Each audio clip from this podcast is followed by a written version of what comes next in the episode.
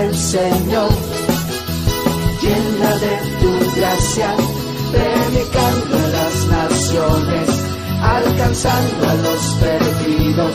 Soy la iglesia del Señor, edificando a tu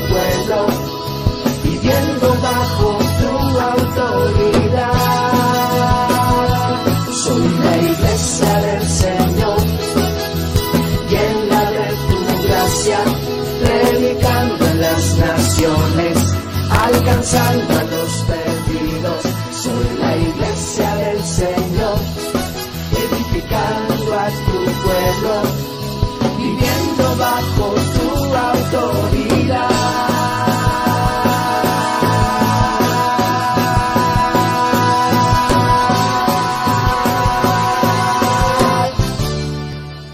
Póngase de pie por honor a la palabra y vamos a abrir nuestra Biblia en el libro de los Hechos, capítulo 13.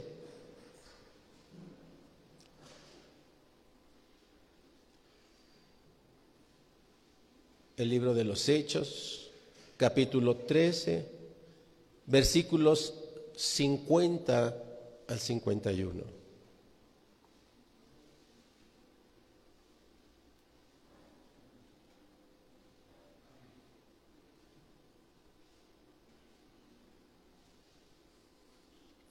¿Y hasta ahí?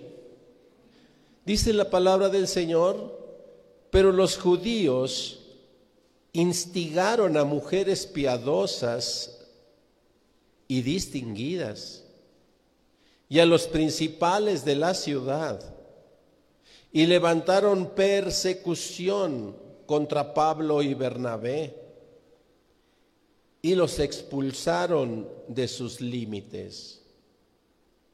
Ellos entonces, sacudiendo contra ellos el polvo de sus pies, llegaron a Iconio.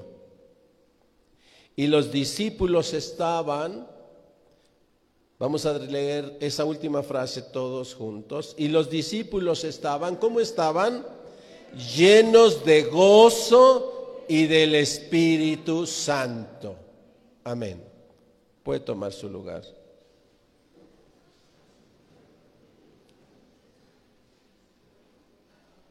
Esta declaración se hace muy frecuente en las escrituras para todos los hombres y mujeres de Dios, llenos de gozo y del Espíritu Santo. Diga conmigo, Dios es Espíritu. Diga, Dios es Dios de vivos, no de muertos.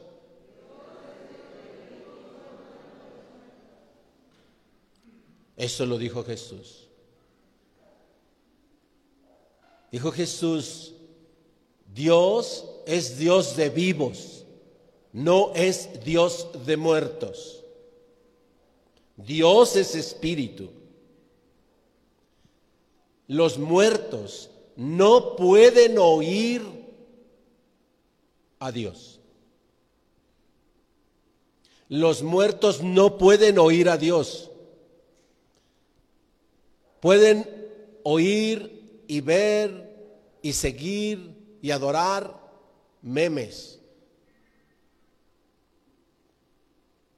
Pueden oír, ver y adorar a, artistas, pero no pueden oír la voz de Dios. Porque Dios es espíritu. Y Dios habla desde el Espíritu y para el Espíritu. Por eso los muertos no oran. Los muertos no oran.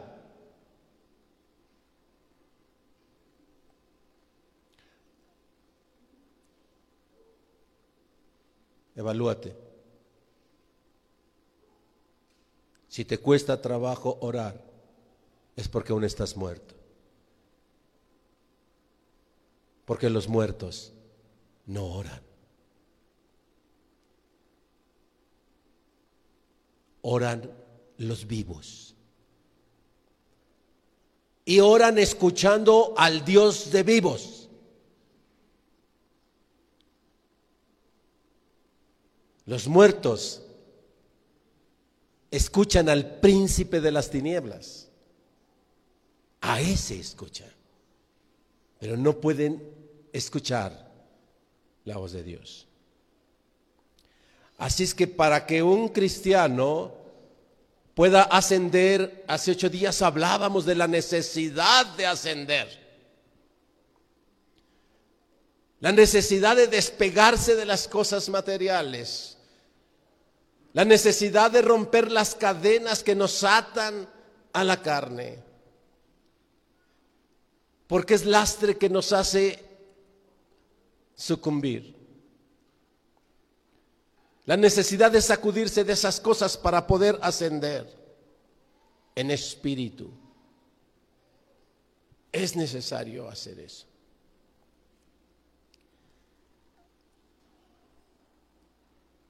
Esa frase hermosa que leemos ahí, llenos de gozo y del Espíritu.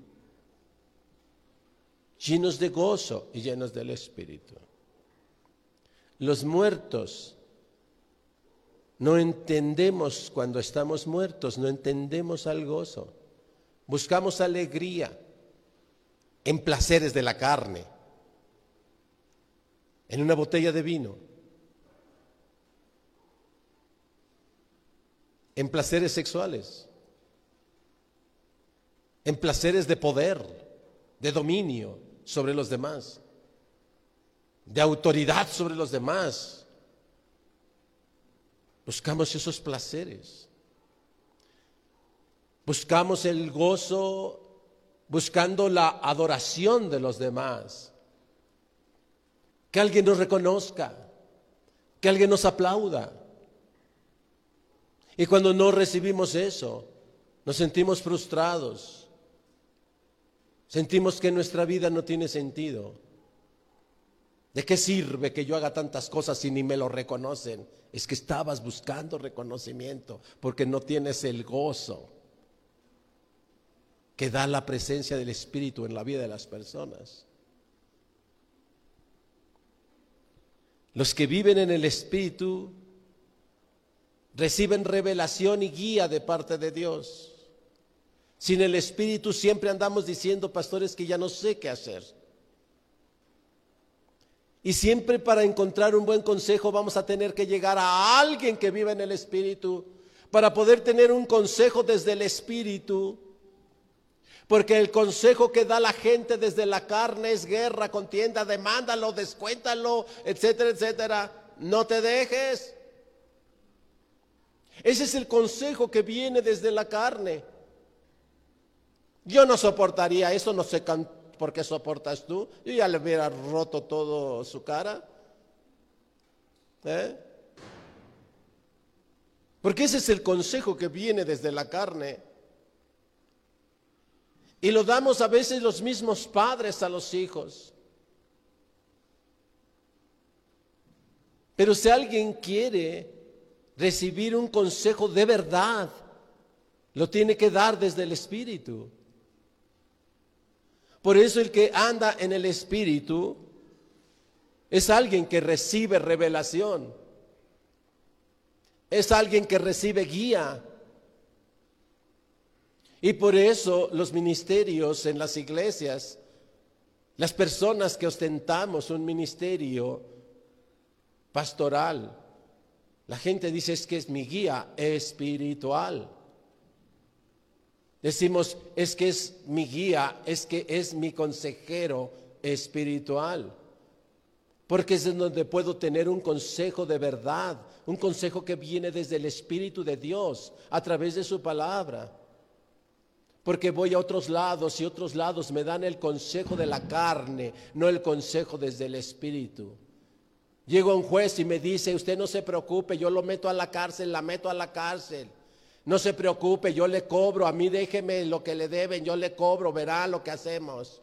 Y si es necesario, yo tengo grupos de choque, yo contrato cuates que vayan y lo amedrenten. Y yo contrato cuadres porque ese es el consejo de la carne, violencia, agresión, guerra. Ese es el consejo desde la carne. Ya pónganle un alto a este, ya pónganle un alto a aquel. Rómpanle la cara, háganle cosas. Es el consejo desde la carne. Mas el que anda en el Espíritu recibe consejo desde el Espíritu de Dios. Y ese es consejo de verdad. Por la inspiración del Espíritu Santo, recibimos pues la revelación y conocemos a Dios.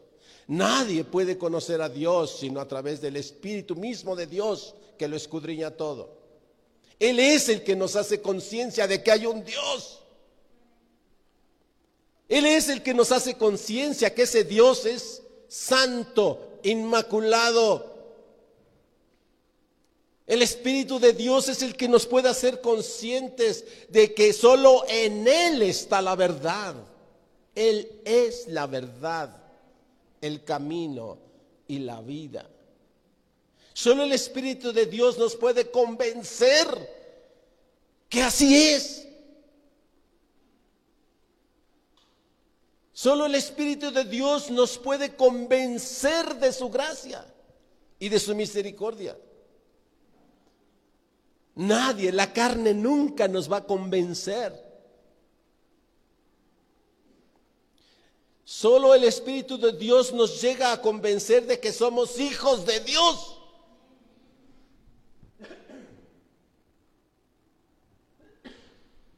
Perdón. Y dice la Escritura que si hijos, coherederos también con Cristo Jesús. Pero solo el Espíritu me puede convencer de eso. Solo el Espíritu de Dios me puede quitar las cadenas del temor. Solo el Espíritu de Dios, a través de su palabra, que es el verbo, que es Jesucristo, nos puede verdaderamente hacer libres. Si el Hijo de Dios os libertare, seréis verdaderamente libres. Y entonces puedo cantar, ya no soy un esclavo del temor, yo soy hijo de Dios. Mientras el Espíritu no haga eso, no logre eso en nuestras vidas, usted va a estar llorando acá. Y va a estar llorando acá porque el esposo se fue, va a estar llorando acá porque no tiene dinero, va a estar llorando acá porque ha perdido a un ser querido, porque todavía no ha sido convencida, convencida de que ya no soy un esclavo del temor. Yo soy hijo de Dios. Y si hijo, coheredero del reino con Cristo Jesús. Muchos hemos sido abandonados por nuestros padres terrenales. Muchos traemos la carga y la experiencia de días, semanas, años de ausencia de la madre o del padre o de ambos. Muchos traemos esa herida en el corazón. Pero hay un padre que nunca ha hecho eso. El único y verdadero padre de todos. Que nunca, nunca ha hecho eso con nosotros. Yo soy tu creador, yo soy tu Padre espiritual, el Padre que te dio el aliento de vida y te hizo ser viviente. Yo soy tu Padre. El otro puso un espermatozoide y aquella un óvulo. Pero yo te di el aliento de vida. Yo soy tu Padre en el Espíritu. Tu Padre terrenal no te dieron el Espíritu. Tu madre terrenal no te dio el espíritu. Él te dio una célula para que te engendrara la carne. Pero yo te di el aliento de vida, nos dice el Señor. Yo soy el que hizo que tu cuerpo respirara. Cuando te pasaste ocho días, quince días, ¿verdad? Allí con asistencia en la respiración recién nacido porque parecía que te morías. Yo soy el que sostuvo tu respiración, la de tu cuerpo. Yo soy el que le puso a tu alma motivos para luchar por vivir, para vivir. Yo soy tu padre. Y quiero que reconozcas que eres mi hijo por adopción.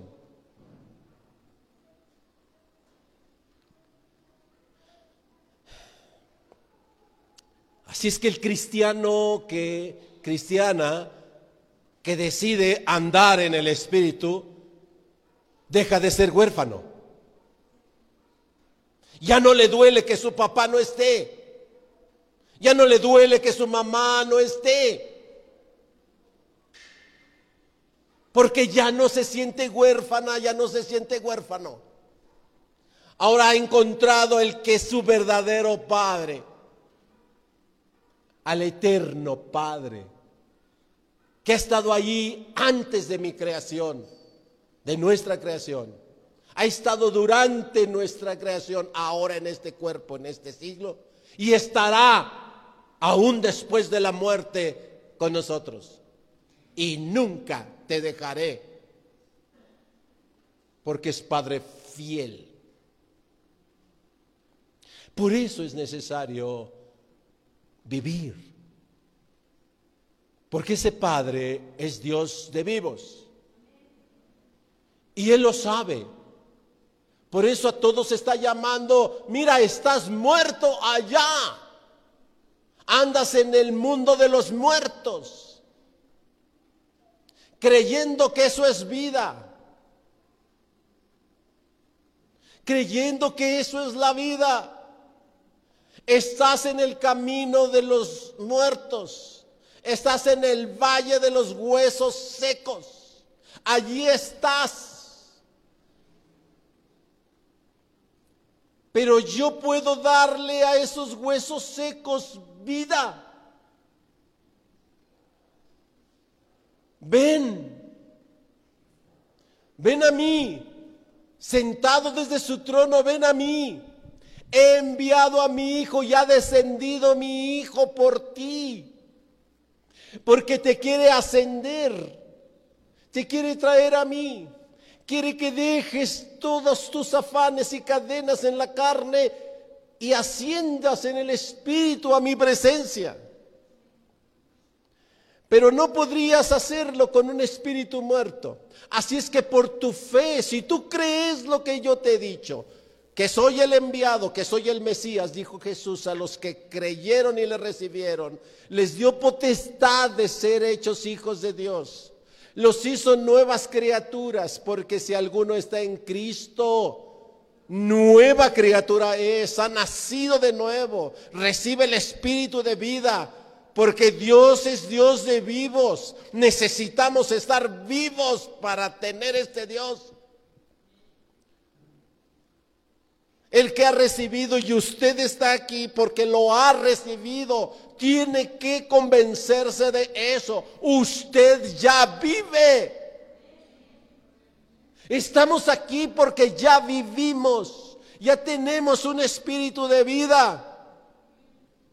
Y Dios es Dios de esos vivos, es nuestro Dios.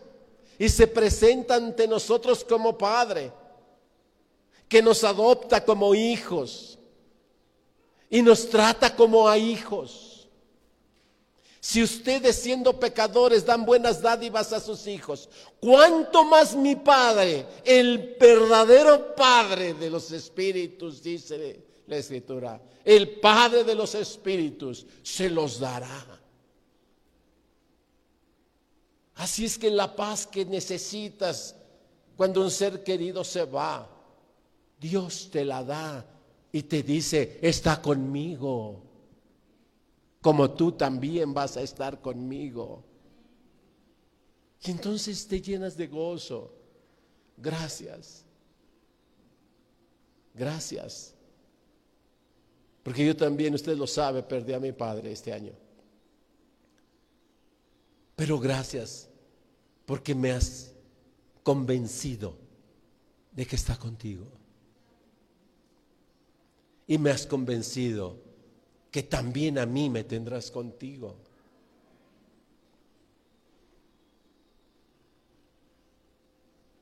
Gálatas 4:6.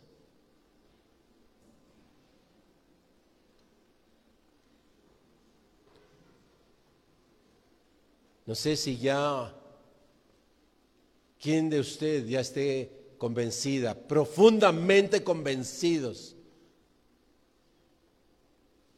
de que somos hijos de Dios? ¿Sí? No hay como que, pues no sé si yo sí sea o no. Pues sí estoy acá en la iglesia y sí escucho eso, pero pastor, si casi no leo la Biblia. Pastor, pero pues si casi no oro. ¿Sí? ¿Eso qué? ¿Sigo siendo hijo de Dios o ya no? ¿Estás acá porque crees en el Hijo de Dios que es Jesucristo?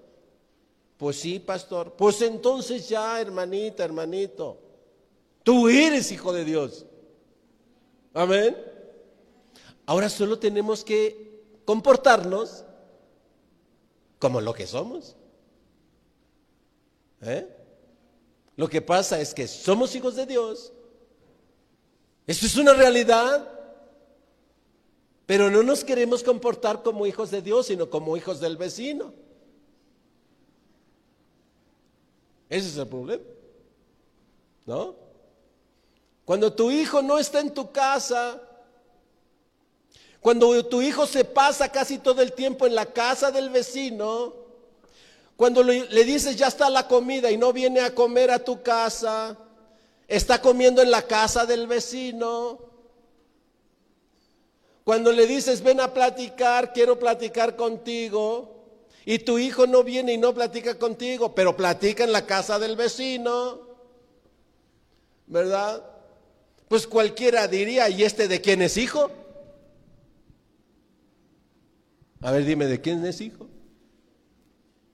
Pues parece hijo del vecino. Pero no es hijo del vecino. Es mi hijo. Así más o menos está pasando. Tú ya eres mi hijo. Dios dice, tú eres mi hija amada. Tú eres mi hijo. Los amo. ¿Por qué quieres pasarte todo el tiempo en la casa del vecino? ¿Por qué quieres andar escuchando al vecino? ¿Por qué no quieres platicar conmigo? Yo soy tu padre, tú eres mi hijo. Si vamos bien. Cuando usted se convenza de que somos hijos de Dios, esto estaría repleto. ¿No estaría en la casa del vecino? Habría una oración poderosa de los hijos de Dios, platicando con su padre, clamando a su padre, honrando a su padre y a su madre, dice. Y sus días serán largos y todo lo que hicieres os irá bien. Pero andamos en la casa del vecino. Venga a la casa de Dios, a la casa de nuestro Padre. Dice Gálatas 4:6, y por cuanto sois hijos, Dios envió a vuestros corazones el espíritu de su Hijo,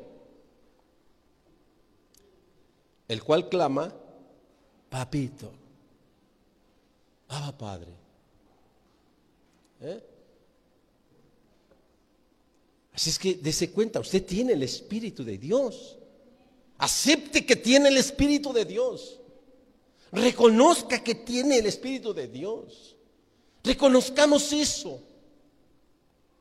Porque somos hijos. Y porque sois hijos, Dios envió el Espíritu de su Hijo. Para que a través de Él seramos hijos de Dios por adopción. ¿Cuántos pueden decir, el Espíritu de Dios está conmigo.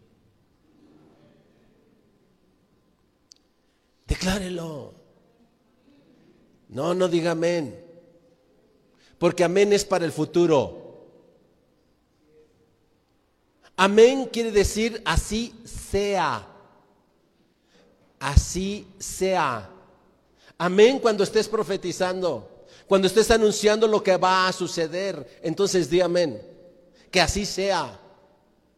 Tú vas a ser grande. Tú vas a ser exitoso. Amén. Me está hablando de mi futuro. Me está hablando de lo que sucederá. Cuando se habla de lo que sucederá, decimos amén. Así sea. Que así sea, que así suceda. Amén. Pero no estás hablando, no estamos hablando de algo que va a suceder. Estamos hablando de algo que ya ha sucedido en tu vida y en mi vida. El Espíritu de Dios está conmigo. Presente, activo. El Espíritu de Dios está conmigo. Por cuanto he creído en Jesucristo. Por cuanto he declarado que es mi Señor, mi Salvador. El Espíritu de Dios está conmigo. Tienes que declarar eso en tu vida. Y no simplemente declararlo de los dientes para afuera, sino con la convicción de que el Espíritu de Dios está contigo. ¿Y sabes qué va a pasar? Cuando seamos convencidos de eso, vamos a estar llenos de gozo. No necesitas, no vas a necesitar ninguna botella, ninguna droga, ningún placer de la carne para sentir que el gozo de Dios camina, recorre tus huesos, recorre tus músculos, recorre todo tu ser. Que aún las uñas de los pies se regocijan, que aún el pelo se regocija. Y por eso el rostro de aquel que reconoce la presencia del Espíritu de Dios en su vida es luz. Uno puede empezar a ver cuando el Espíritu de Dios ya se está manifestando en las personas. Cuando las personas comienzan a caminar en fe. Cuando las personas comienzan a reconocer su relación con Dios a través de su Espíritu. Su rostro empieza a cambiar. Los que estamos acá lo sabemos. Y decimos, el rostro de la hermanita está cambiando. Ya no es el rostro demacrado, afligido, ceños fruncidos. Empieza a cambiar el rostro.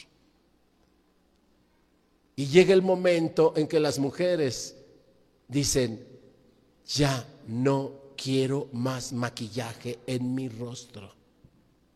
Tengo la luz, el reflejo de la luz del Espíritu Santo que mora en mí y el rostro comienza a tener una luz especial. Oh, qué bien te ves. Y su cuerpo comienza a ser fortalecido. Y su sistema inmunológico empieza a ser fortalecido. Mira, pues es raro que yo la vea enferma. Es raro que yo lo vea enfermo. ¿Sí? ¿Por qué se ve contenta la hermana siempre? ¿Por qué se ve en paz? ¿Por qué se ve el hermanito siempre en paz? ¿Por qué pues no escucho que ande metido en broncas? ¿Por qué no sé que está, hay una bronca ahí, pastor? Pero ahí estás tú metido, ¿verdad? No, pues sí. Pero yo no, yo no, yo nomás estaba así como de lejos. Ahí estabas, ahí estabas, ahí estabas. ¿Eh? Estás involucrada, estás involucrado. Cuando tú, el Espíritu de Dios, comienza a ser reconocido por la persona en su vida, dice, yo tengo el Espíritu de Dios. El Espíritu de Dios está conmigo. Jesús hizo esa declaración. Porque el Espíritu de Dios está conmigo. Y lo hizo en la sinagoga, leyendo el libro de Isaías. Esta palabra se ha cumplido hoy en presencia de todos ustedes, les dijo. Por cuanto el Espíritu me ha ungido para traer libertad a los cautivos. Así es que el cristiano para empezar a caminar en la vida espiritual tiene que reconocer la presencia del Espíritu de Dios en su vida. El Espíritu de Dios está conmigo. Van cinco o seis veces que lo digo. Y sabe, lo digo cinco o seis veces en, este sermón, tal vez lo voy a decir más, pero lo paso diciendo durante los días. Lo paso diciendo cuando me empiezo a enfrentar a una situación que me empieza a ser amenazante. Comienzo a declarar, el Espíritu de Dios está conmigo. El Espíritu de Dios está conmigo. Amén. Así es que si hay algo que ahora está amenazando tu vida, si hay algo que ahora está amenazando tu salud, si hay algo que ahora está amenazando tu paz, está amenazando tu estabilidad, está amenazando tu presente y tu futuro, está amenazando tu eternidad, tú debes recurrir a la convicción de que el Espíritu de Dios está contigo. Y dice la Escritura, y si Dios es conmigo, ¿quién contra mí? No sé lo que pueda estar amenazando a tu vida. A lo mejor es la amenaza de las adicciones. A lo mejor es la amenaza de la salud. A lo mejor es la amenaza económica o política o cualquier tipo de amenaza. Pero tú tienes que vivir convencida y convencido, con la convicción profunda de que el Espíritu de Dios está contigo. Por eso te estoy insistiendo, decláralo que tu boca lo declare. El Espíritu de Dios está conmigo.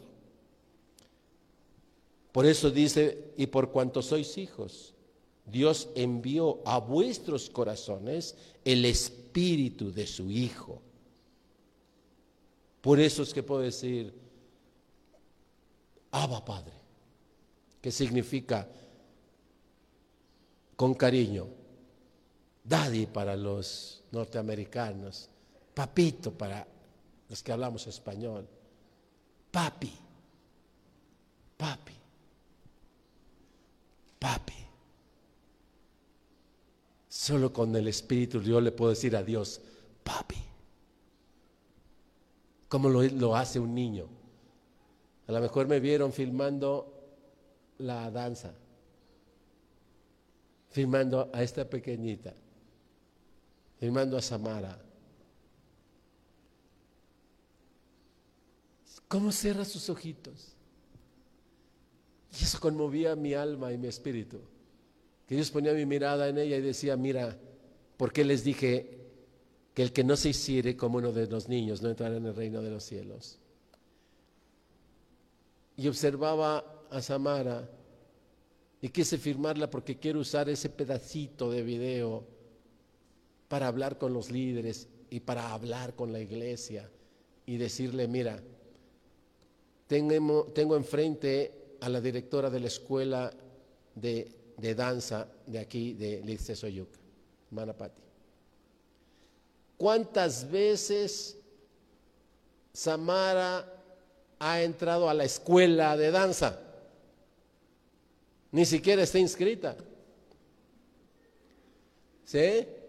Pero mire, la niña nomás levanta su carita así, su miradita, y fluye.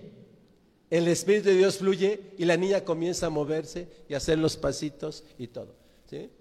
Y un rato es tu amor que me sostiene, el que me levanta.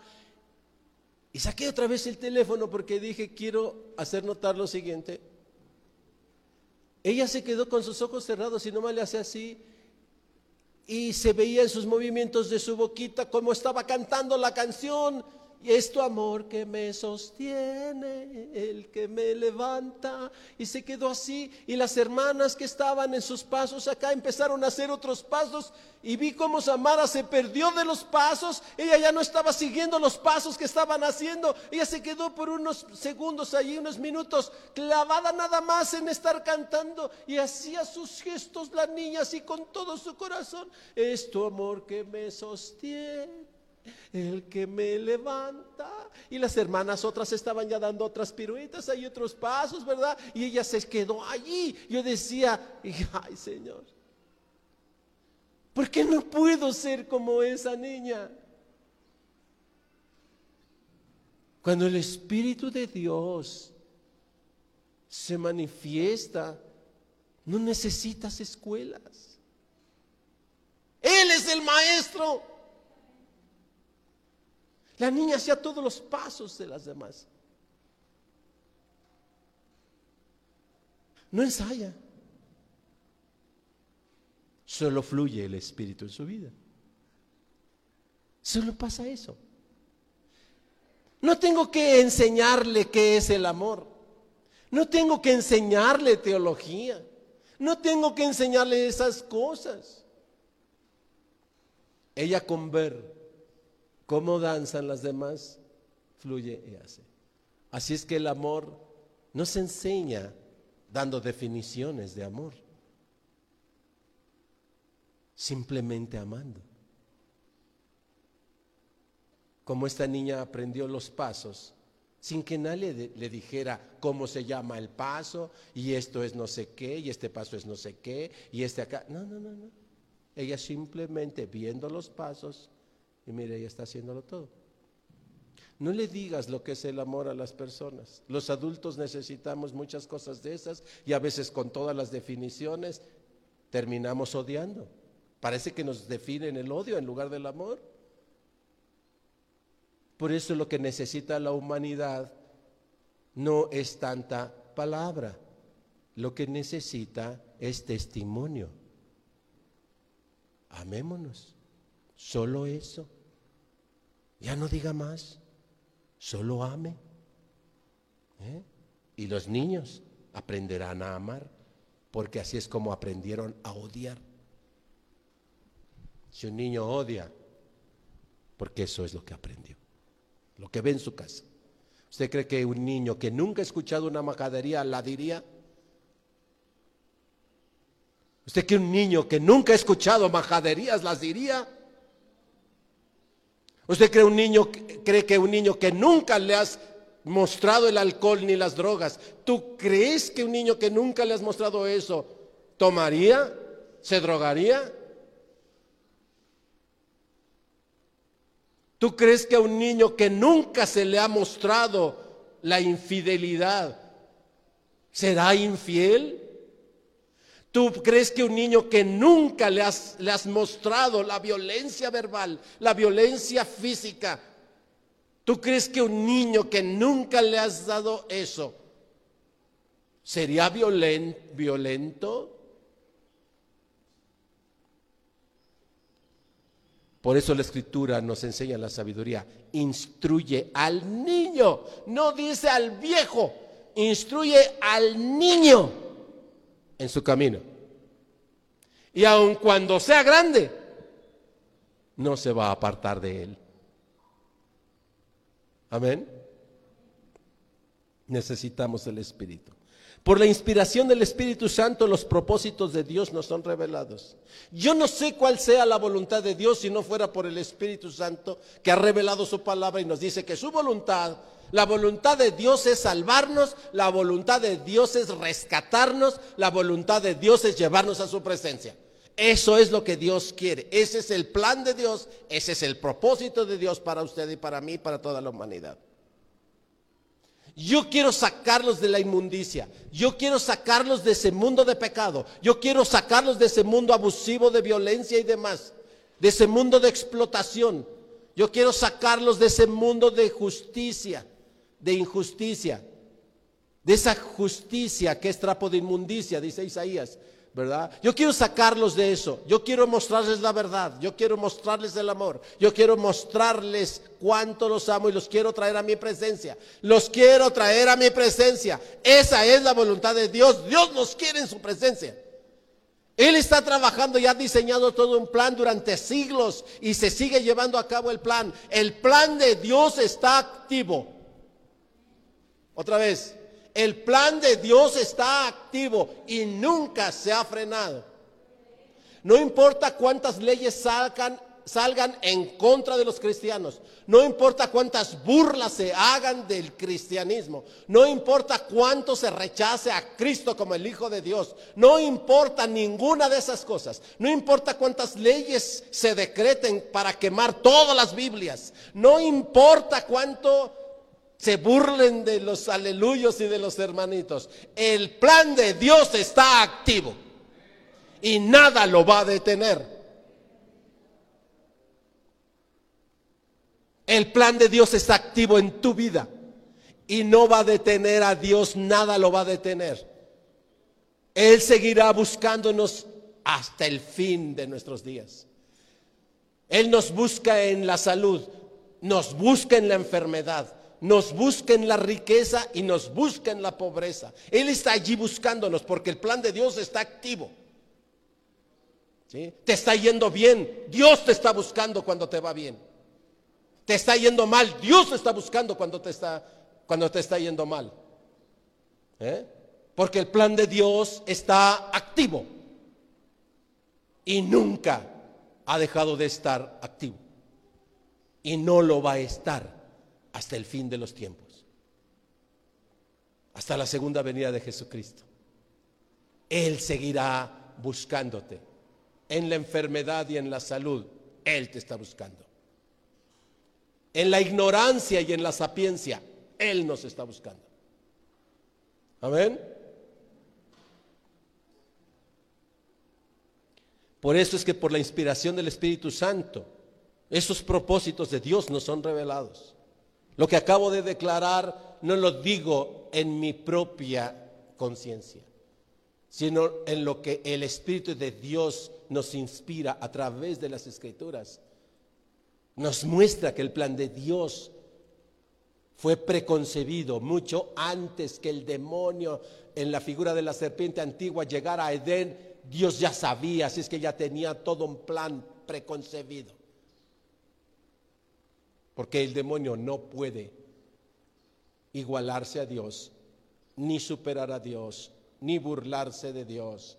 Así es que Él nos va a recuperar. Porque ese es su amor, es su poder, es su gracia. Primera de Corintios 2.10. Estos propósitos de Dios que también los debo declarar en mi vida. Diga conmigo, Dios me quiere a su lado.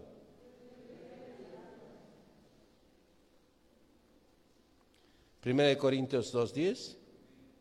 Dice la escritura, pero Dios nos las reveló a nosotros por quién?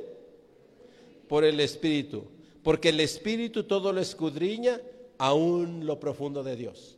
Así es que el Espíritu nos ha dicho, Oigan, ¿qué creen? Fíjense que yo sé lo que hay en el corazón del Padre, yo soy el Espíritu de Dios. ¿ah? Así es que yo sé lo que hay en el corazón del Padre. Y la buena noticia se llama Evangelio, las buenas nuevas. La buena nueva que vengo a decirles es que en el corazón del Padre está el deseo ferviente de llevarlos a su presencia les traigo esa buena nueva. A eso vino Jesús. Gloria a Dios en las alturas y en la tierra buena voluntad para con los hombres. La buena, preciosa y admirable voluntad de Dios.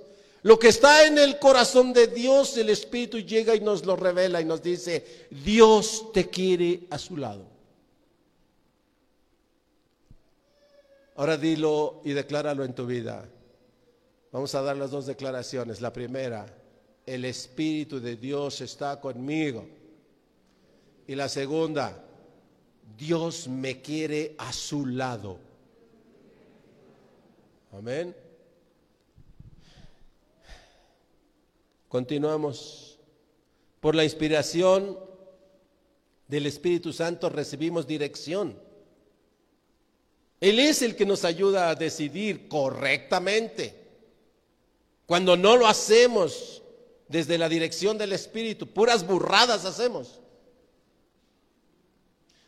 Cuando decidimos desde la carne, puras burradas hacemos. Cuando decidimos desde la carne, abandonamos a nuestros hijos. Cuando decidimos desde la carne, nos metemos en broncas financieras. Cuando nos metemos desde la carne, estamos en un juzgado o en la cárcel. Cuando nos decidimos desde la carne, estamos en la miseria endeudados. ¿Eh? Vamos y nos entregamos a un crédito a 25 años ahí para pagar pedazo de tabiques que ni a tabiques llegan. Cuando decidimos desde la carne nos metemos en un sinfín de problemas. Cuando decidimos desde la carne andamos metidos en donde nadie nos está hablando. Oiga, la gente a veces está hablando allá de sus cosas y nomás porque yo estoy cerca de hoy ya estoy allá hablando en medio también de ellos. Porque estoy decidiendo en la carne. ¿Acaso el Espíritu de Dios me dijo, como le dijo a Felipe, ¿verdad? Oye Felipe, ve y acércate a esa caravana porque allí va un cuate que va leyendo las escrituras y necesita que alguien se las explique. Y Felipe agarró y se levantó y fue y se metió ahí a la caravana y le dijo, ¿qué lees? Pues cualquier otro le hubiera dicho, ¿qué te importa? Pues yo voy acá leyendo, ¿no? Pero solamente en ese caso, cuando el Espíritu le dice a alguien, ve y métete en la plática de esos, ¿verdad? Pues vas y te metes en la plática de esos. Pero honestamente, hermana, hermano, si el Espíritu de Dios no me dice que qué caramba tengo que estar metiéndome en la plática de los otros. Amén. Eso es un ejemplo de cómo decidimos a veces cosas que no son del Espíritu de Dios. Y nos metemos en cada problema, hermano. A ver, arregle eso. A ver, arregle que su hijo, su hija anda de metiche allá con otro montón de escuincles que andan haciendo un montón de tonterías y allá anda de metiche. A ver, arregle eso. Puros problemas. Arregle que su esposa usted mismo anda con un montón de cuates allá metido donde nadie me está llamando allá. El Espíritu de Dios no me está diciendo, vete con todos estos cuates y chupa ahí con ellos. O sea, el Espíritu de Dios no dice esas cosas. Ve, recibamos guianza del Espíritu. Hechos 13:2.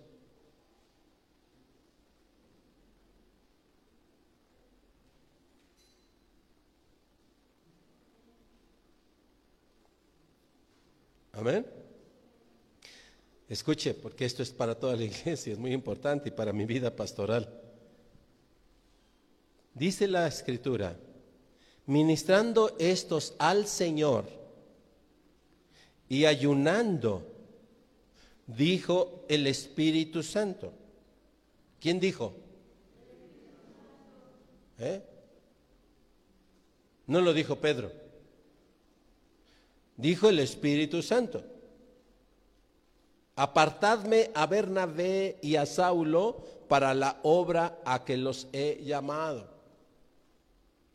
Saulo no era de su agrado para Pedro. Pues lo habían perseguido. Saulo era el que los perseguía.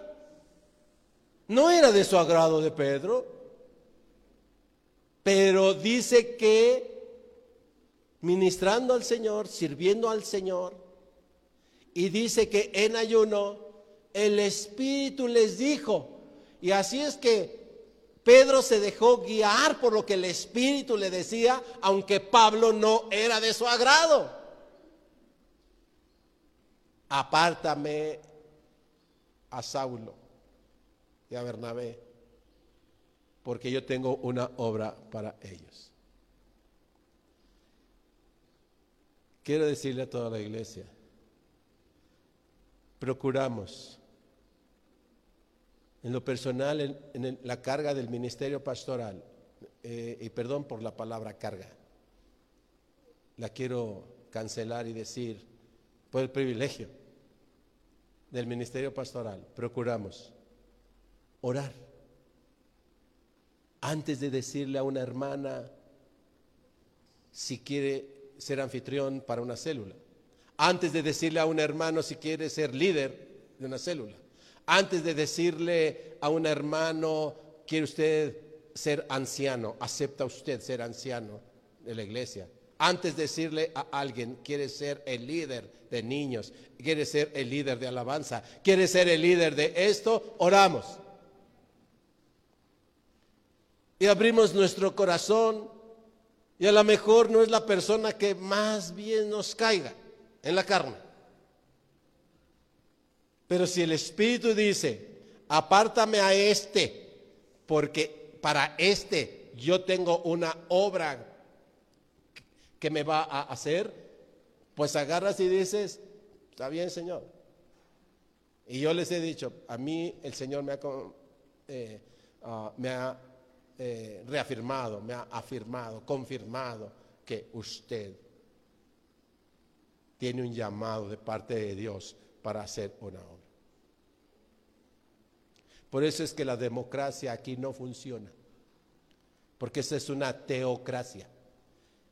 Es decir, es el gobierno de Dios a través del Espíritu Santo. Aunque algunos a veces de repente pues nos parezca que no es muy razonable o no muy justo. A veces pensamos que la hermana no debe estar en tal célula. A veces pensamos que el hermano tal no tiene por qué tener esos liderazgos. Pero aquí no nos movemos así. Aquí nos movemos buscando siempre la guianza del Espíritu Santo. Amén. Por eso la visión dice que aprenderemos a vivir bajo el gobierno teocrático en todas las áreas de nuestra vida a través de las autoridades delegadas por Dios. Es la visión de nuestra iglesia. Siguiente, la inspiración del Espíritu Santo en el cristiano espiritual nos ayuda para orar. Así es que le decía, ¿sabe por qué de repente no ora? Solo puede orar el que recibe la guianza del Espíritu. Cuando no escuchamos el Espíritu de Dios, no oramos, porque los muertos no oran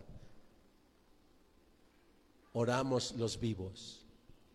Y usted tiene que convencerse de que ya vive, ya no es muerto. Por eso es que usted puede orar. Dice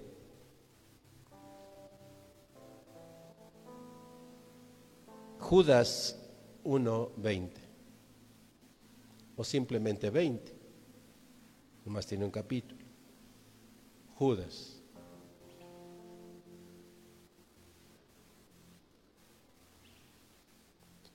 Cuando lo tenga, dígame. ¿Ya está listo? Escuche lo que dice, pero vosotros, está hablando a los cristianos, está hablando a los conversos, está hablándole a los vivos, no le está hablando a los muertos. Amén. Pero vosotros, amados, edificándoos sobre vuestra santísima fe. Orando como? En el Espíritu Santo. La oración del hombre espiritual es en el Espíritu. Oro desde mi Espíritu. Porque dice en, otro en otra parte las Escrituras que nosotros no sabemos cómo orar, que nosotros ni sabemos cómo pedir pero que es el Espíritu de Dios que conociendo nuestras necesidades, Él mismo intercede por nosotros, dice. Así es que si yo quiero orar correctamente, debo dejar que sea el Espíritu de Dios el que me guía para orar. Porque el Espíritu de Dios que escudriña los corazones, que escudriña lo más profundo aún de Dios, Él es el que sabe cómo pedir. Él es el que pide a favor de lo que verdaderamente necesitamos. Y él dice que él, cuando nosotros no lo podemos escuchar al Espíritu Santo para poder orar correctamente, dice que entonces él mismo dice, ay, como cuando el niño llega, ¿verdad? Y, va a la tienda y, y va, va, y niño, y tú dices, ¿qué dijiste? sí, no te entiendo, pero agarra y te dice la mamá que lo entiende todo, dice que quiere que le compres unos dulces. ¿Ah? Y entonces agarra, nosotros tenemos necesidades y no sabemos cómo orar y no sabemos cómo pedir, porque a veces estamos pidiendo ni siquiera lo que necesitamos. Y entonces agarramos y, oramos y haz de cuenta que le estamos diciendo hacia el Padre, a ver, y el Espíritu Santo dice, habla bien, no estés orando así. Y entonces el Espíritu Santo nos dice, pídele bien. La neta lo que quieres es que te deje chupar. Andas pidiéndole a Dios que toque el corazón de tu padre, que te ame, que te no sé qué, que te reconozca. No, dile derecho, ¿sabes qué? Dame chance de chupar, dame permiso, echar una chela acá. ¿No? Habla bien. Y entonces como cuando el espíritu se desespera, ¿verdad? Un poquito ahí dice, ay, en su amor eh, dice, no, no puede hablar. Y entonces dice que él mismo el mismo Espíritu de Dios le pide al Padre por nosotros. Agarra y le dice, este lo que necesita es paz. Padre, dice que lo hace con gemidos indecibles, pero sabe cómo hablarle al Padre. Amén. Qué hermoso es entender ese texto. Que por la inspiración del Espíritu Santo es como puedo levantar una oración que traspase el segundo cielo y que llegue al tercer cielo. Pero que debo estar tan confiado en el amor de Cristo que derramó de su Espíritu en nosotros que si no puedo y no sé cómo hacerlo, el Espíritu mismo intercede por mí. Amén. Ve qué, importante es declarar, el Espíritu de Dios está conmigo. Así es que si yo en un momento dado no sé ni cómo pedir, sé que Él está conmigo y que Él lo va a hacer por mí. Amén. Mediante el Espíritu Santo Jesucristo vive en nosotros. Segunda de Corintios 3:18.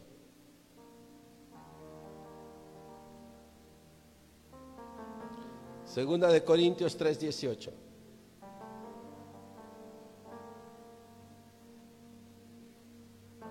¿Ya está ahí? Dice, por tanto, nosotros todos, así dice ahí, ¿eh? No dice unos cuantos, no nada más los muy ungidos, no. Dice, por tanto, nosotros todos, mirando a cara descubierta como en un espejo la gloria del Señor? ¿Somos qué cosa? Transformados, ¿cómo? De gloria en gloria, en la misma imagen como por el Espíritu del Señor. De gloria en gloria. Le decía hace ocho días, Despójese de la vieja criatura, porque eso es lo que las, las, escrituras nos piden. Dios nos lo pide, Dios nos lo enseña. Ya tienes un espíritu de vida. Despójate de la vieja criatura. Deja de estarte lamentando porque tu esposo se fue. Deja de estarte lamentando porque perdiste el empleo. Deja de estarte lamentando por el pecado de tu hermanito, tu hermanita de al lado. Deja de estar eh, lamentando eh, eh, los errores de los líderes y los errores del pastor y los errores de toda la cobertura. Esta cobertura es esto. Deja de estar haciendo todo eso. Despójate de la vieja criatura. Dice la escritura, busca el reino, primero el reino de Dios y su justicia. Y todas las cosas que necesitas o serán dadas por añadidura. Así es que volteemos hacia el cielo y comencemos a despojarnos de la vieja criatura. de estarnos enojando de cualquier cosa, criticando cualquier cosa, afligidos por cualquier cosa. Y empieza a reconocer declarando, Dios está conmigo y Dios es espíritu. Así es que Dios está conmigo. ¿Sí? Y el espíritu de Dios dirige mi vida. Amén. Y no va a pasar nada. Nada que destruya tu vida, nada que destruya tu familia, nada que destruya el futuro ni el presente de tus hijos va, va a prosperar. Se abrirán puertas porque el Señor promete eso. Se abrirán puertas, se abrirán puertas de los cielos. Abriré las ventanas de los cielos, dicen Malaquías. Abriré la ventana de los cielos y derramaré bendiciones. Y no quiere decir forzosamente dinero. Derramaré bendiciones, derramaré salud, derramaré paz, derramaré misericordia, derramaré justicia, derramaré todas las bendiciones hasta que sobre y abunde. Amén. Pero despójate de la vieja criatura y empieza a venir a mi presencia en espíritu y en verdad. Gálatas 5:22. ¿Y cómo sé, pastor? ¿Cómo sé que yo ya estoy caminando en el Espíritu? ¿Cómo sé que ya estoy ascendiendo? ¿Me va a ver a alguien así como que empiezo a levitar? ¿Me va a ver a alguien como que ya estoy volando? No, no seamos ridículos. ¿eh? Porque eso es lo que el enemigo va a decir. Ay, si el pastor dice que están ascendiendo. Sí, ya te voy a ver allá volando para burlarse. ¿Sí? Obvio no se refiere a eso. ¿Cómo sé que ya estoy ascendiendo? Cuando mi calidad moral, cuando mi calidad moral se distingue del resto de la humanidad. Cuando mi calidad moral se distingue por las siguientes cosas que están mencionadas en Gálatas 5, 22 y 23. Dice claramente, más el fruto del Espíritu.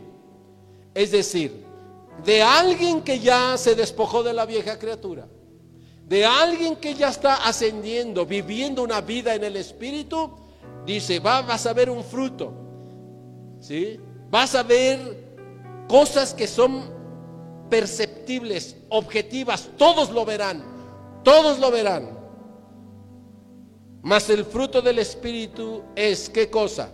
Amor cuando comiences a andar por la vida, no odiando a nadie, amando a los hombres, amando a las personas, niños o viejos, hombres o mujeres, ricos o pobres, santos o perversos, amarlos a todos, estás caminando en el Espíritu. Cuando empieces a amar a tu enemigo, amar al que te ofendió, al que te robó, al que te estafó, al que te golpeó, a esa, a ese, lo estás amando, es señal, es fruto, es señal que ya estás caminando en el Espíritu, que ya estás ascendiendo, porque eres diferente, es diferente, tu calidad moral es diferente a la de todos los demás. Cuando se manifieste que eres una persona que no anda buscando el gozo en puertas equivocadas. Cuando te des cuenta que tu vida puede estar llena de gozo, sin necesidad de ningún enervante, sin necesidad de, venganzas, sin necesidad de fiestas, de reventones, de dispendios. Cuando puedas mostrar tu gozo aún en medio de la aflicción, cuando puedas montar, mostrar tu gozo aún en medio de la ofensa, cuando puedas mostrar tu gozo aún en medio de la pobreza, aún en medio de la enfermedad, cuando puedas mostrar tu gozo en medio de un día caluroso o en medio de un día frío o en medio de un día seco, en medio de la luz y en medio de la oscuridad, allí, allí es que ya estás caminando en el Espíritu. Cuando puedas mostrar tu gozo en la soledad y en la compañía, ya estás andando en el Espíritu. Paz. Cuando sea manifiesto que tú no peleas con nadie. Cuando sea manifiesto que por más que te provoquen a la contención, a la guerra, a la contienda, tú no accedes a eso. Guarda silencio. No accedes a pelear. Entonces eres un hombre y una mujer que anda en el Espíritu. Y ese Espíritu está dando su fruto de paz. Bienaventurados los pacificadores, porque de ellos serán el reino. gobernarán. Paciencia. ¿Hasta cuántas veces tengo que perdonar a este? ¿Hasta siete veces, Señor? No, debe ser paciente. Y no te digo hasta siete veces, sino hasta setenta veces siete. Esto es la paciencia. Pero me ha traicionado siete veces. Sigue perdonando su traición. Y sé paciente. Nunca va a cambiar. Sé paciente. Es que nunca va a cambiar, Señor. Sé paciente. Tiene 30 años de cristiano, tiene 30 años de cristiana y sigue igual. No lo critiques. Sé paciente. El Señor esperó a uno parado, ya clavado en la cruz. Él sabía que hasta en ese momento, en toda su vida no se había arrepentido, en toda su vida se había equivocado, pero le tuvo la paciencia y dice, seguramente viendo él el presente y el futuro, sabía que aquel hombre iba a estar al lado de Jesús. Y esperó hasta ese momento, paciente hasta el último momento. En los últimos minutos de su vida, ahora que estés en tu reino, acuérdate de mí. Porque en verdad tú eres limpio, tú eres santo, ¿verdad? Y reconoció a Jesús hasta ahí, en la agonía, a punto de morir. Y Jesús le dijo, de cierto te digo que esta misma tarde estarás en el paraíso conmigo. ¿Sí? Es, que si Dios tiene ese gran amor para perdonar a alguien en el último minuto de su vida, aunque toda su vida, vida se haya descarriado, ¿verdad? Porque nosotros no podemos esperar.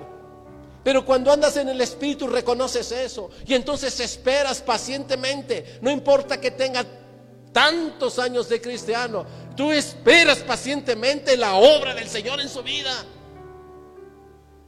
No importa que lo haga hasta en un último momento allí agonizando, Señor, perdona. Y el Señor le va a decir como le dijo aquel, de cierto te digo que esta tarde estarás conmigo en el paraíso. Pero es que esto es injusto, pastor, injusto para el diablo, pero justicia de Dios. Lo tengo que soportar 20 años, 30 años de cristiano aquí haciendo cosas en la iglesia. Sí, Sí. Porque no te digo hasta siete veces. Te digo hasta setenta veces siete. Sí. Porque si no se fuera a arrepentir, si no si Dios supiera que no se va a arrepentir, ya se lo hubiera llevado. Así es que si Dios no me ha arrepentido, pero Dios me tiene hoy aquí, es porque sabe que lo voy a hacer. Sabe que lo voy a hacer. Tal vez hoy no. Tal vez ahora mismo esté sucediendo y tal vez ahora me voy a arrepentir. Y por eso Dios hoy me tuvo aquí. Tal vez lo voy a hacer al rato. Pero Dios es paciente y quiere que el que anda en el Espíritu dé ese fruto de paciencia. Porque reconoce que el dueño de la obra el que tiene el control de las cosas es Dios, no yo. De lo que vendrá, tú tienes el control. Nunca pierdes el control. Amén. Benignidad. ¿Te vas a dar cuenta que andas en el Espíritu? Porque nunca obras para mal. Siempre haces cosas para el bien de tu hermano. Siempre haces cosas para el bien de tu prójimo. Siempre haces cosas para el bien de tu esposa. Nunca haces cosas que dañan a tu esposa. Nunca haces cosas que dañan a tu esposo. Nunca abres tu boca para hacer cosas o decir cosas que dañan a tus hermanos, a tus padres, a tus hijos. Benigno. Entonces puedes decir, estoy andando en el Espíritu. Bondad. Compasivo no tengo oro, no tengo plata, pero de lo que tengo te doy. Pero resulta que si tengo oro, te comparto. Resulta que si tengo plata, te comparto. Resulta que si tengo abrigo, te comparto. Resulta que si tengo agua, te doy un vaso. Resulta que si tengo casa. Ven, descansa en mi casa. Cuando hagas eso, son las señales de que ya estás andando en el Espíritu. No, me va a ensuciar. No, me va a robar. No, es un cochino. No, es esto. O sea, todavía no andas en el Espíritu. Andas en la carne. Hay señales muy claras. Fe, confianza plena en Dios. Mansedumbre, aguantando todas las agresiones que puedan hacerte, obedeciendo la palabra de Dios. Eso es ser mansedumbre. Templanza, tener el espíritu de dominio propio. Contrólate. Controla tus vísceras. Controla tus vísceras. Y sobre todo, controla tu lengua. Y contra tales cosas, dice la Escritura, no hay ley. Para el hombre espiritual no hay ley. Hermano, para el hombre y la mujer, para el cristiano espiritual no hay ley ya es salvo. No hay ley, no va a haber juicio. Es el arrebato, es el varón por el cual la iglesia sufre dolores de parto. Para este no hay ley, es aprobado. Es aprobado para las bodas del Cordero para este ya no hay ley. Para el que vive estas nueve cosas del fruto del Espíritu, ya anda en el Espíritu, no hay ley. Toda causa tiene un efecto, ya no. Es que comió veneno, el efecto de comer veneno es morir para este ya no. No hay ley, ni física, natural, biológica, política. Para este no hay ley. Recibirá la sanidad eterna. No hay ley. Es que respiró el coronavirus del otro. Para el que es espiritual no hay ley. Para el que es espiritual no hay ley. Busca el reino de Dios y su justicia. Y será manifiesta esa justicia y ese reino en la vida del cristiano espiritual cuando este fruto sea manifiesto en la vida de las personas. Amén. Por eso dijo Jesús, por sus frutos los vas a conocer. Ahora no estés buscando el fruto de tu hermano.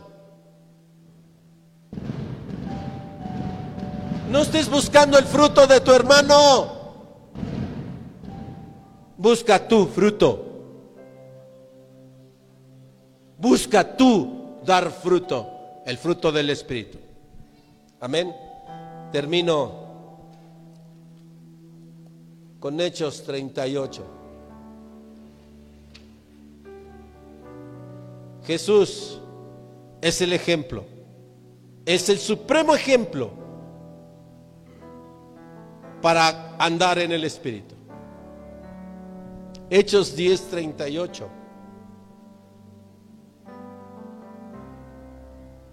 Está narrando en el libro de los Hechos lo que sucedió en la vida de Jesús. Y dice, nosotros decimos lo que vimos, lo que nos consta. Cómo Dios nos consta, cómo Dios ungió con el Espíritu Santo y con poder a Jesús de Nazaret. Y cómo este, este Jesús de Nazaret, este hijo de un carpintero,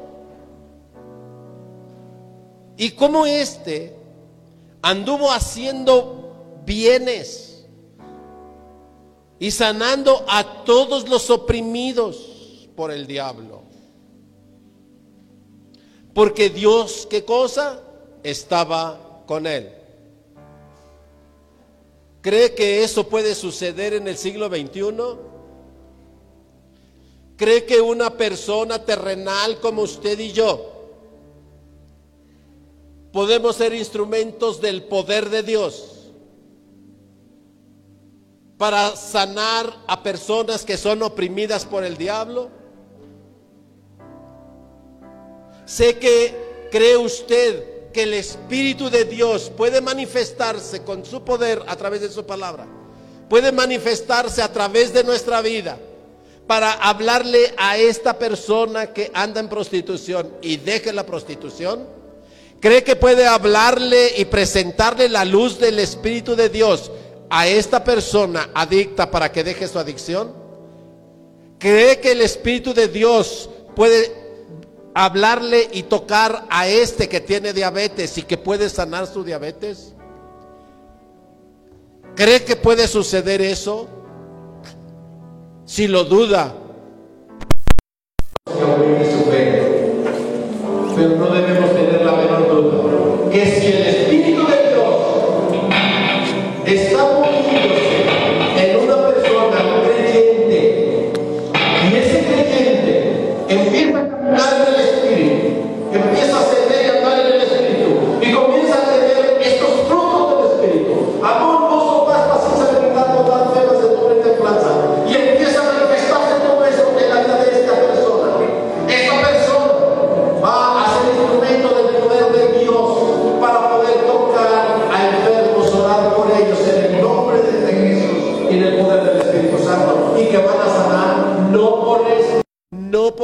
sino por el poder y la gracia de Dios. Puedes, puedes creer eso y sí sucede. Y sí sucede. Y es posible. Pero hay que hacer eso. Hay que ascender. Hay que andar en el Espíritu. Cualquier carnal no lo va a hacer. ¿Sí? Eso sí son mitos.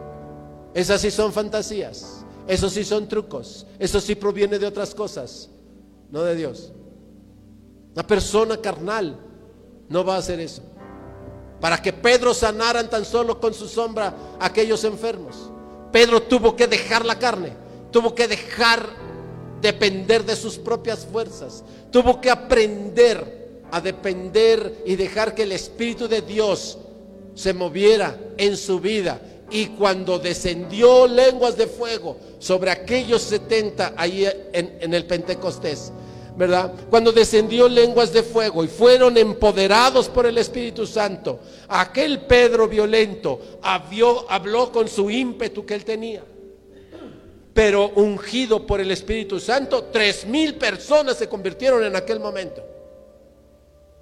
Amén. ¿Puedes creer eso? Cierra tus ojos. ¿Puedes creer eso? Entonces no habrá aflicción que traigas hoy en este día. No habrá problemas físicos que traigas en este día. No habrá problemas emocionales que traigas en este día que no puedan ser sanados. Si tú crees esto que Dios ha hablado ahora. Si tú crees que el Espíritu de Dios está en ti. Si tú crees que el Espíritu de Dios tiene el control de tu vida. Entonces, entrégale al que tiene el control, entrégale tu adicción, entrégale tu pobreza, entrégale tu enfermedad, entrégale tu angustia, tu miedo, tu temor. Entrégale todo lo que te impide crecer. Entrégaselo. Él te va a liberar. Si tú puedes creer eso, les decía Jesús, puedes creer eso. Y le contestaban, creo Señor, creo. Y Jesús dijo, al que cree verdaderamente eso, todo le es posible. Así es que hoy puedes salir de aquí con toda la paz que el Señor nos prometió que nos daría. No te angusties si no está tu marido contigo. No te angusties si no has conocido a tu padre. No te, no te angusties si te violó tu padre. No te angusties si te golpeó tu padre o tu madre. No te angusties si te corrieron del trabajo. No te angusties si pierdes tu empresa. No te angusties si no tienes dinero o tienes grandes deudas. No te angusties, entrégale todo eso al Señor. De todas las cosas Él te va a librar. Pero es necesario decirle, creo Señor. El Señor nos pregunta, ¿crees esto? ¿Crees esto? Entonces conforme a tu fe sea hecho. Así es que, amado Padre, no oramos en nuestro nombre, sino en el nombre de tu amado Hijo, en quien tú tienes complacencia. No oramos en palabra humana, sino en palabra que de ti proviene. Oramos declarando las promesas anunciadas en tu propia palabra. Señor, tú prometiste que estarías conmigo hasta el fin del mundo. Declaro esa verdad en mi vida. Señor, tú prometiste que si yo volteaba a ti, traerías sanidad a mi vida. Traerías medicina a mi vida. Traerías abundancia de paz. Y que perdonarías todos mis pecados con que pequé contra ti. Señor, declaro esa promesa. Declaro ese regalo. Tú prometiste que me salvarías. Declaro tu salvación en mi vida. Tú dices que eres mi castillo. Tú dices que eres mi refugio. Tú dices que eres mi pronto auxilio. Declaro eso en mi vida. Tú eres mi castillo, mi fortaleza, mi pronto auxilio. ¿A dónde iré si solo tú tienes palabra de vida? ¿A quién pediré consejo si tú eres el verdadero, el consejero divino? ¿A dónde iré si no a ti? Así es que declaro tu propia palabra en mi vida. Tú dijiste que andará el cojo. Tú dijiste que los ciegos verán. Tú dijiste que los enfermos sanarán. Así es que declaro eso. Declaro esa palabra tuya creyendo. Así es que obra. Tú dijiste que en tu nombre nos seguirían señales más grandes de las que tú hiciste. Nosotros no somos las señales. Nosotros somos ese instrumento de fe para que las señales vengan detrás de esa fe, más grandes que las que tú hiciste. ¿Hay alguien enfermo ahora? ¿Hay alguien con algún problema físico?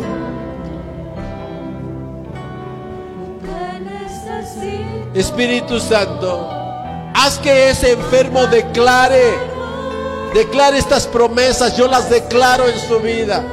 Declaro tu sanidad en su enfermedad. Hay alguien que está angustiado, atormentado, deprimido. Tú dijiste que nuestro llanto se convertirá en gozo, que nuestro lamento se convertirá en alegría. Declaro eso en el nombre de Jesús.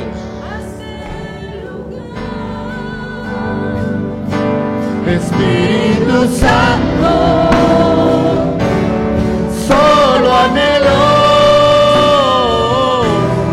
mirar tu gloria y majestad. Tú eres mi fuerza, tú eres mi ayuda, Espíritu Santo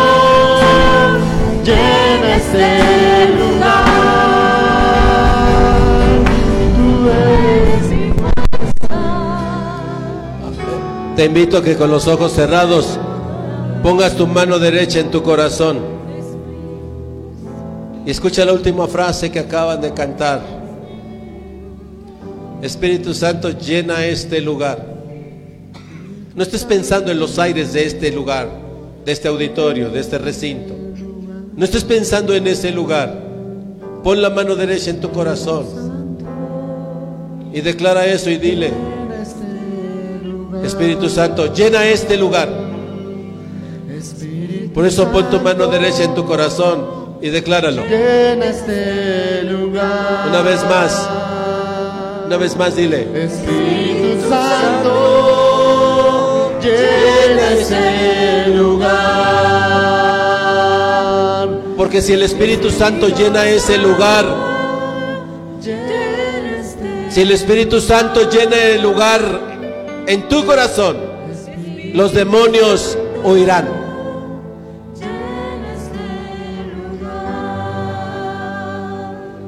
Una última vez,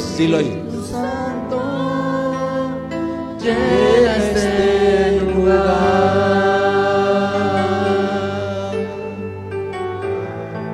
Conforme a, conforme a la fe de cada uno, amado Padre, conforme a la fe de cada uno, sea hecha tu promesa en cada uno. Que nadie diga que es porque tú te niegas. Es conforme a la fe de cada uno. Amén. Amén. Dale un aplauso al Señor. el Señor, llena de tu gracia, predicando a las naciones, alcanzando a los perdidos. Soy la iglesia del Señor, edificando a tu pueblo, viviendo bajo tu autoridad.